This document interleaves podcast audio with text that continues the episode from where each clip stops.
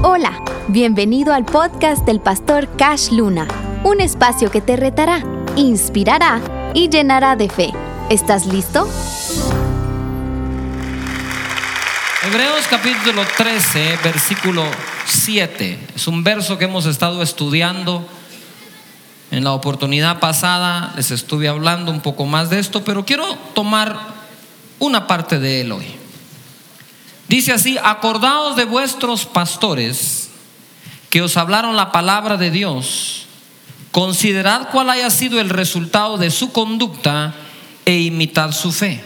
En esa ocasión dije que los pastores debemos de tener palabra de Dios, tenemos que tener una fe a imitar, pero tenemos que tener resultados que digan que verdaderamente tenemos palabra de Dios y que nuestra fe no es fingida.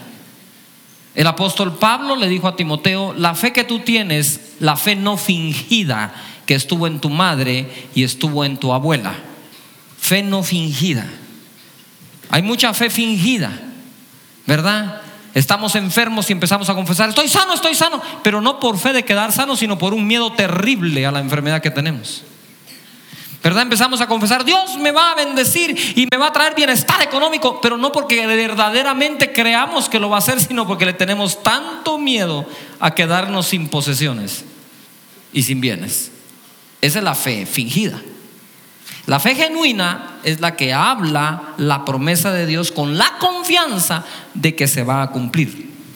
Porque quiere ver la promesa de Dios cumplirse y no necesariamente ver el mal que le está sucediendo. La fe no fingida siempre está en positivo. La fe es algo que se lleva en el corazón, pero se confiesa con la boca. Cuando en esta escritura dice, considerad cuál ha sido el resultado de su conducta, en el original dice, consideren cuál ha sido el final de su conversación. Esa conversación sí tiene que ser de fe. Pero ¿cuál es nuestro problema? Normalmente nosotros estamos hablando el presente o hablando el pasado, pero no estamos hablando el futuro. Si la fe es la certeza de lo que espero y la convicción de lo que no veo, entonces uno no habla presente, uno no habla pasado, uno habla qué? Futuro. Ahora, si nosotros nos juntamos a conversar lo que nos pasó hace cinco años, el mal que me hicieron hace diez, eh, lo mal que me fue el año pasado, lo mal que me está yendo este año, eso no es hablar fe. Y la escritura es clara, dice, el hombre comerá del fruto de sus labios. Dios usó la palabra para crear los cielos y la tierra, la palabra. Y nosotros hemos usado mal las palabras creando condiciones malas a futuro en lugar de, crear condiciones buenas a futuro. La fe habla futuro, la fe no habla al pasado. ¿De qué sirve hablar del pasado? Y además, ¿qué es el presente? Ya se me fue. Hace tres segundos estuve ahí. Hace uno estuve aquí. Ya se me volvió a ir este segundo. ¿Qué es el presente entonces? Si siempre se está quedando en el pasado? ¿Para qué hablar de lo que nos pasa hoy? Mejor empecemos a hablar de lo que nos va a pasar mañana, por la fe en nuestro Señor. Nosotros debemos hablar futuro si es que hablamos fe. ¿La fe habla qué? ¿Qué habla la fe? Nuestras confesiones son importantes delatan lo que llevamos en el corazón. La Biblia dice, de la abundancia del corazón habla la boca. En el Salmo capítulo 4, versículo 8. En paz, se lo saben, ¿no? En paz me acostaré y asimismo dormiré, porque solo tú, Jehová, me haces que vivir confiado. El rey David está hablando aquí a futuro. En paz me acostaré, así mismo dormiré, porque solo tú, oh Jehová, me haces vivir qué? Confiado. Ahora, está bien que uno pueda decir estas palabras cuando todo va bien. cuando en el trabajo las cosas van bien, cuando en el hogar van bien, cuando con los hijos estamos bien, pues es fácil decir en paz me acostaré y así mismo dormiré. Pero cuando las cosas van mal, ¿cómo cuesta decir esto, verdad? ¿Y cómo cuesta vivirlo? ¿Cómo cuesta decirle no al insomnio y poder dormir tranquilos, confiados en que Dios o confiados en que Dios nos va a sostener y no nos va a abandonar? Pero David no lo dijo en tiempo de bonanza, este salmo fue escrito en tiempo de guerra. Cuando David dijo esto, volaban las lanzas y las flechas todo el día sobre su cabeza. Y David dijo, solo tú me haces vivir confiado, solo tú. Aunque tengo un gran ejército, el que me hace vivir confiado eres tú. Aunque el ejército está bien armado, el que me hace vivir confiado eres tú. Aunque tenemos buenas trincheras donde meternos, el que me hace vivir confiado eres tú. Aunque tenemos buena espada y buen escudo, el que me hace vivir confiado eres tú. Cuando uno ha depositado su confianza en Dios, en tiempos de bonanza o en tiempos de escasez, en tiempo de bien o en tiempo de mal, no hay nada que te quite el sueño. La gente a mí me vive preguntando. Desde que estábamos en este proyecto y en el otro y todo lo que hacemos, ¿cómo puede dormir usted tranquilo con semejante proyecto? Ay, le digo yo, tranquilo. Les voy a decir como digo yo todas las noches en mi casa a mi familia. Los junto para darle las buenas noches y digo, señores, este muñeco se va a su estuche. Buenas noches. A dormir. Porque Dios nos hace que vivir. ¿Cómo vivimos con Dios? ¿Cómo vivimos con el Señor? Confiados. Quizás en casa estás atribulado por algo, angustiado. Pon tu confianza en el Señor. Seguramente Dios va a traer paz a tu corazón, a tus pensamientos y te va a hacer vivir confiado. Si lo que estás viviendo es una pesadilla, te voy a recomendar algo. La única manera de quitarse una pesadilla es teniendo un sueño de Dios. Cuando uno tiene un sueño, vale la pena no dormir. Cuando usted está soñando con un proyecto, cuando usted está soñando con el bienestar de su familia, eso que le quita el sueño si quiere, ¿verdad? No va a ser un mal desvelo. Pero los daños y los males no deben de quitar el sueño porque Dios está con nosotros. Dios no sale corriendo de tu dormitorio y dice, ay, uy, ya me asusté, me da medio y se va. El Señor permanece fiel ahí, parado de frente, como poderoso gigante al lado tuyo. Confía que Dios está allí. Salmo 23. Vamos a ver el Salmo 23. Yo sé que muchos de ustedes dicen, ya me lo sé, pastor. Vamos a ver si se sabe por lo menos dos cositas que le voy a enseñar hoy. De repente sí, de repente no. Jehová es mi pastor. Ah, se lo saben. Se lo voy a leer. Jehová es mi pastor, nada me faltará. En lugares de delicados pastos me hará descansar.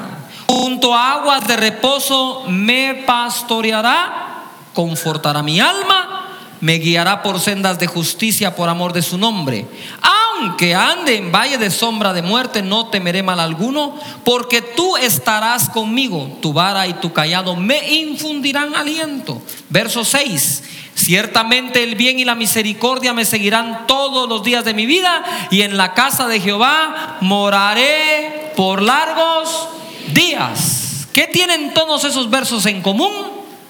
Que están en futuro. Jehová es mi pastor, nada me que faltará. En lugares de delicados pastos me hará descansar. Junto a aguas de reposo me pastoreará. No está hablando en presente, está hablando en qué? En futuro. El salmista se está anticipando. La fe se anticipa. Aunque ande en valle de sombra, no dice que él estaba en valle de sombra. Aunque ande en valle de sombra de muerte, no temeré mal alguno, no dice no temo, dice no temeré mal alguno, porque tú estarás conmigo, tu vara y tu callado me infundirán aliento. Todo eso es qué? Todo es qué? Porque la fe habla futuro. La fe no habla pasado, la fe no habla presente. Tú lo que ya tienes no necesita fe. Lo que ya eres no necesita fe. Lo que necesita fe es lo que no tienes y lo que aún no eres. Ciertamente el bien y la misericordia me seguirán todos los días de mi vida y en la casa de Jehová moraré, moraré por largos días. De nuevo es que futuro. Ahora en este salmo, usted me puede decir, pastor, se, se salteó el 5. A propósito, no me lo salteé, porque en el 5 está la clave de todo el salmo. 5. Aderezas, no dice aderezarás. Yuhu. ¿Presente o futuro? ¿Presente o futuro? Es el único verso en presente. Aderezas mesa delante de mí en presencia de mis angustiadores. La angustia había llegado y ahora habla en presente. ¿Qué le quiero decir yo? Que cuando él escribe este salmo, sí, tenía la presencia de sus angustiadores alrededor. Estaba en una circunstancia adversa, en una circunstancia que lo pudo haber hecho dudar. La presencia de los angustiadores había rodeado a David y él dice, aderezas hoy mesa delante de mí en presencia de mis angustiadores. Cuando Jesús llegaba a un lugar, los endemoniados gritaban, se sacudían le querían hablar y Jesús los callaba. Pasa lo mismo. Tú no sabes cuántas veces, estando en tu casa, supuestamente angustiado, Dios ha entrado en escena. El Espíritu Santo te ha visitado. Y cuando Él entra, los angustiadores huyen. Pero hay un momento en que Dios no los deja huir. Hay un momento en que Dios entra y cuando salen corriendo le dice, ¡Ey! Se quedan acá. Y los demonios, ¿pero por qué? Se quedan acá. Porque ustedes van a ver cómo yo les sirvo la mesa a mi hijo delante de ustedes.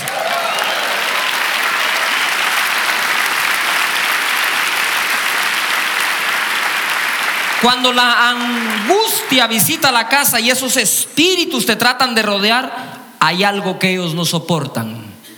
Cuando tú en medio de todos tus problemas levantas tus manos al Señor y lo empiezas a adorar como que nada estuviera pasando, lo empiezas a bendecir como que nada estuviera pasando, los angustiadores se empiezan a angustiar ellos. De ver que no importa que hagan contigo, tú estás, oh Señor, Tú eres mi ayudador, nada me faltará. En lugares de delicados pastos me harás descansar.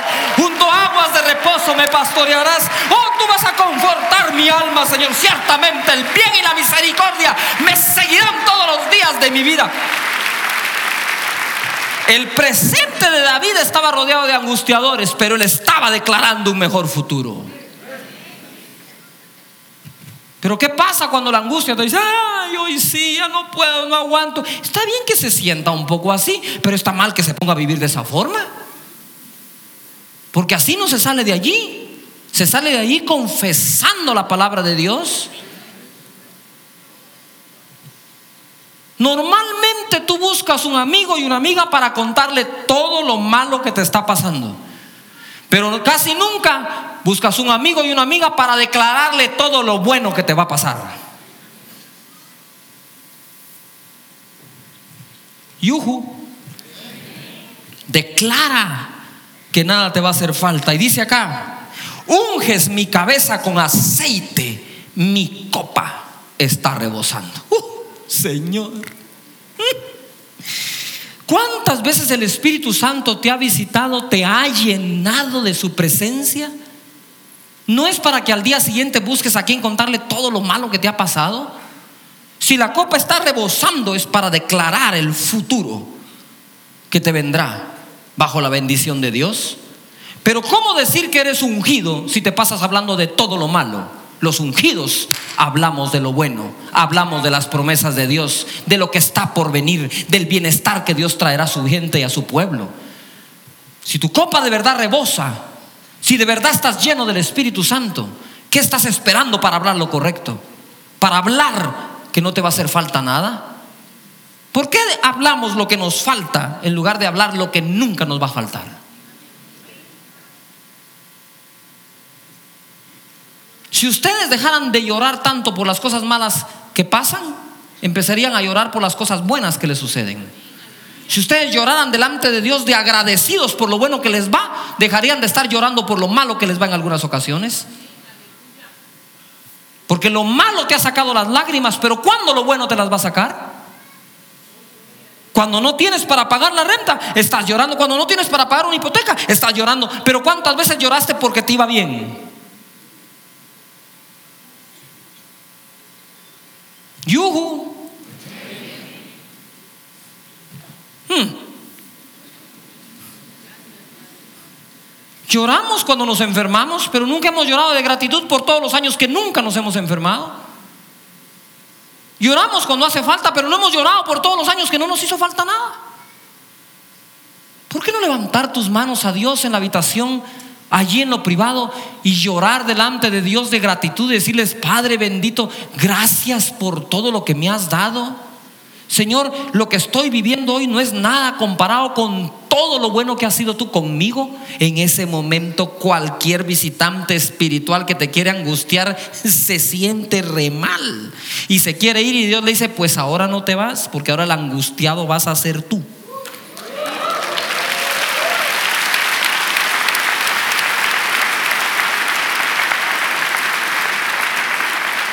¿De qué habla la fe? Por supuesto, fe es la certeza de lo que sé, no de lo que ya tengo.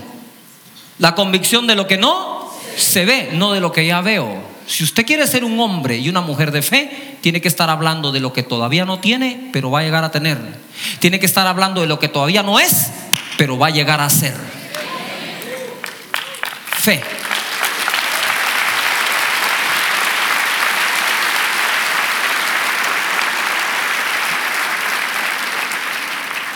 Habacuc capítulo 3, verso 17 dice, aunque, entonces lo que escribe aquí Habacuc lo está viviendo o se está anticipando.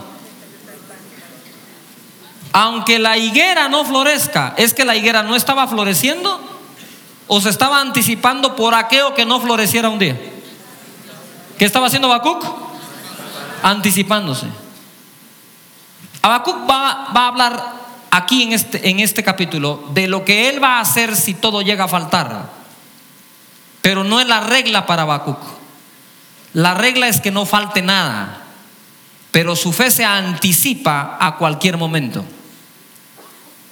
Aunque la higuera no florezca, ni en las vides haya fruto o frutos, aunque falte el producto del olivo y los labrados no den mantenimiento, y las ovejas sean quitadas de la majada y no haya vaca en los corrales, con todo yo me alegraré en Jehová. Eso es lo que no soporta el angustiador.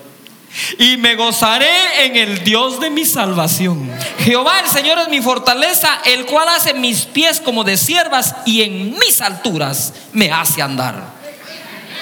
Habacuc reconocía que habían alturas que Dios había creado para él. Dice, no las estoy caminando, pero de caminar las tengo. La fe es algo extraño. La fe es la que nos sigue guiando y nos da la mano donde la razón ya no puede. La fe es para mentes superiores, no para inferiores. La fe es la expresión máxima de la inteligencia humana. Cuando la razón dice no sirve, no sé cómo, la fe dice, tu razón no sabe cómo, pero yo te diré cómo. María le preguntó al ángel, ¿y cómo será esto si no conozco varón? Su razón le pudo haber dicho algo. ¿Sabe qué? Señor arcángel, si usted me está anunciando que nacerá de mí un ser que salvará al mundo, entonces voy a adelantar mi boda con José. Porque tengo que dejar embarazada. Mira, José, vino un ángel que me dijo que voy a tener un hijo, así que mejor si nos casamos ya. ¿Verdad? Si no tenemos casa, vivamos en la casa de mis papás o en la de los tuyos, pero entrémosle pues. ¿Verdad? Porque van a ser de mí un ser que salvará al mundo. Eso es lo que dice la razón. ¿No creen ustedes que ella pudo haber tenido una salida haciendo uso de su razón? Sin embargo, ella no optó por esa salida. Dijo, ¿y cómo será eso si yo no conozco varón? Ah, dijo el ángel. Respuesta correcta. El Espíritu de Dios vendrá sobre ti. ¿Quién, quién queda embarazada porque el Espíritu de Dios venga sobre ella. Solo María. No había un antecedente, no dijo a María, ah, como en el año, hace 15 años hubo un caso, de plano a mí me va a pasar también. La fe no considera los casos del pasado, la fe considera que para Dios no hay nada imposible hoy. Hoy se puede hacer.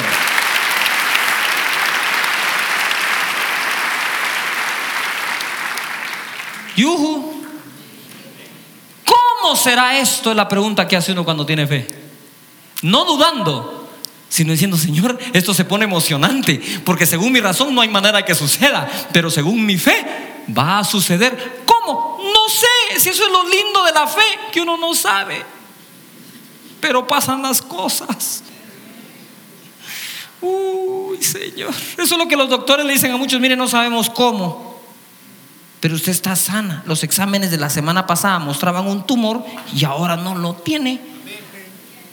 Y usted sonríe y dice, ya lo sabía.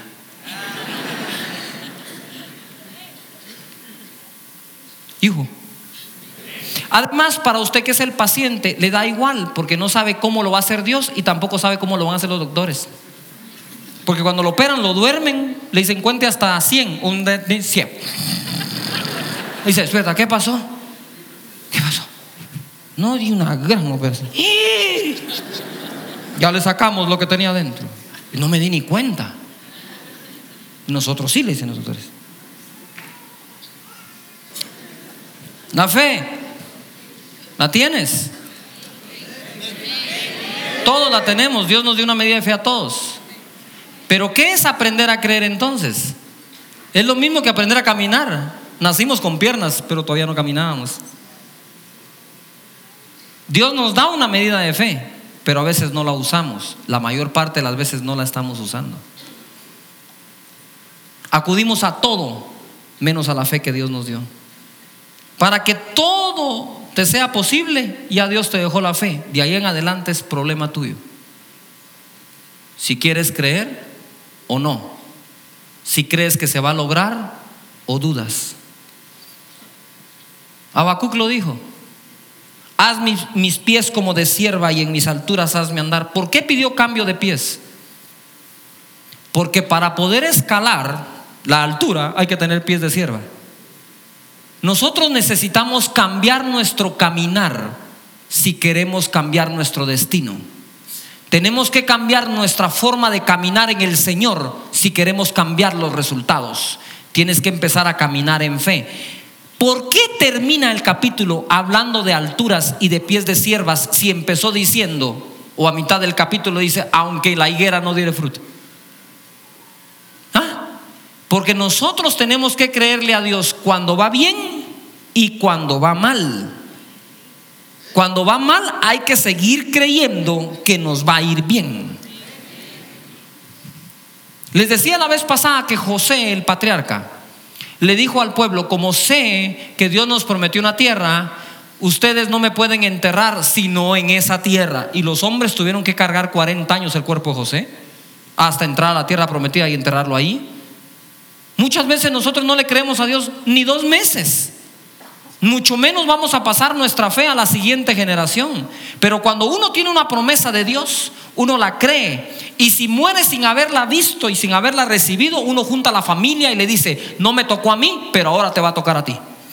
Pero aquí la familia entera sigue creyendo de que Dios no miente y Dios cumple sus promesas. ¿Podemos tener esa fe? ¿Podemos creerle a Dios con esa fe?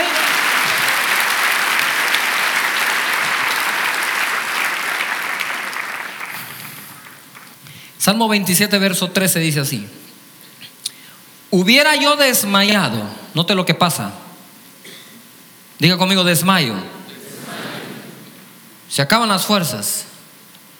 Hubiera yo desmayado si no creyese que veré la bondad de Jehová en la tierra de los vivientes. Dios tiene muchas cosas lindas esperándonos en el cielo. Pero Dios no vive solo en el cielo. Dios vive aquí entre nosotros también. Dios creó el cielo, pero ¿quién dice que no creó la tierra? Dios creó el cielo y creó qué? La tierra. Dios es Dios del cielo y Dios de la tierra. Dios bendice en el cielo y bendice en la tierra.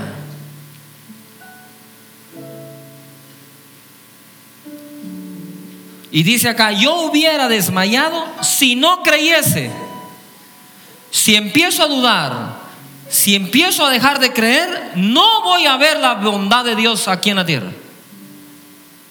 La tierra, en la tierra la vida es un desafío de fe. ¿Contra qué es la batalla de la fe? Si la batalla es de fe, ¿contra qué se está peleando? Es porque hay dudas. Y si hay dudas es porque hay que pelear la batalla de la fe. Pero solo hay una manera de crecer en fe, peleando la batalla diaria de la fe. Solo hay una manera de crecer en fe, gracias a las dudas. Cuando la duda viene es la oportunidad para que uno crezca en fe. Cuando el diablo susurra a tus oídos que no va a ser posible, es cuando viene la oportunidad de creer que todo es posible. Cuando viene a decir que no se puede, es la oportunidad para creer que todo se puede en Cristo. Cuando viene el diablo para decir es imposible, es la oportunidad para poder tener la fe para lo imposible. Porque al que cree todo le es posible. David lo dijo, yo de verdad hubiera desmayado, hubiera perdido, me hubieran matado en la guerra si no hubiese creído que iba a ver la bondad de Dios aquí en la tierra. Él puso una fecha, Él puso un tiempo, él, marcó el tiempo, dijo, yo lo voy a ver aquí en la tierra, lo voy a ver. Esa es la fe que necesitamos tener. Y dice el 14, aguarda a Jehová, esfuérzate y aliéntese tu corazón. Sí, espera a Jehová. Quiero que me acompañes a la segunda epístola a los Corintios capítulo 4, versículo 7. Yo quisiera que todos lo lean conmigo. ¿Lo podemos leer juntos fuerte? Con fe. Pero quiero que lo leas con fe.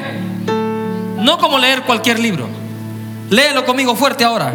Pero tenemos este tesoro en vasos de barro para que la excelencia del poder sea de Dios y no de nosotros que estamos atribulados en todo, mas no angustiados, en apuros, mas no desesperados, perseguidos, mas no desamparados, derribados, pero no destruidos. Eso es fe. Eso es fe. Gracias por escuchar el podcast del pastor Cash Luna. La palabra de Dios tiene el poder de transformar nuestra vida. Únete a nuestras redes sociales y recibe más mensajes que te ayudarán a crecer espiritualmente.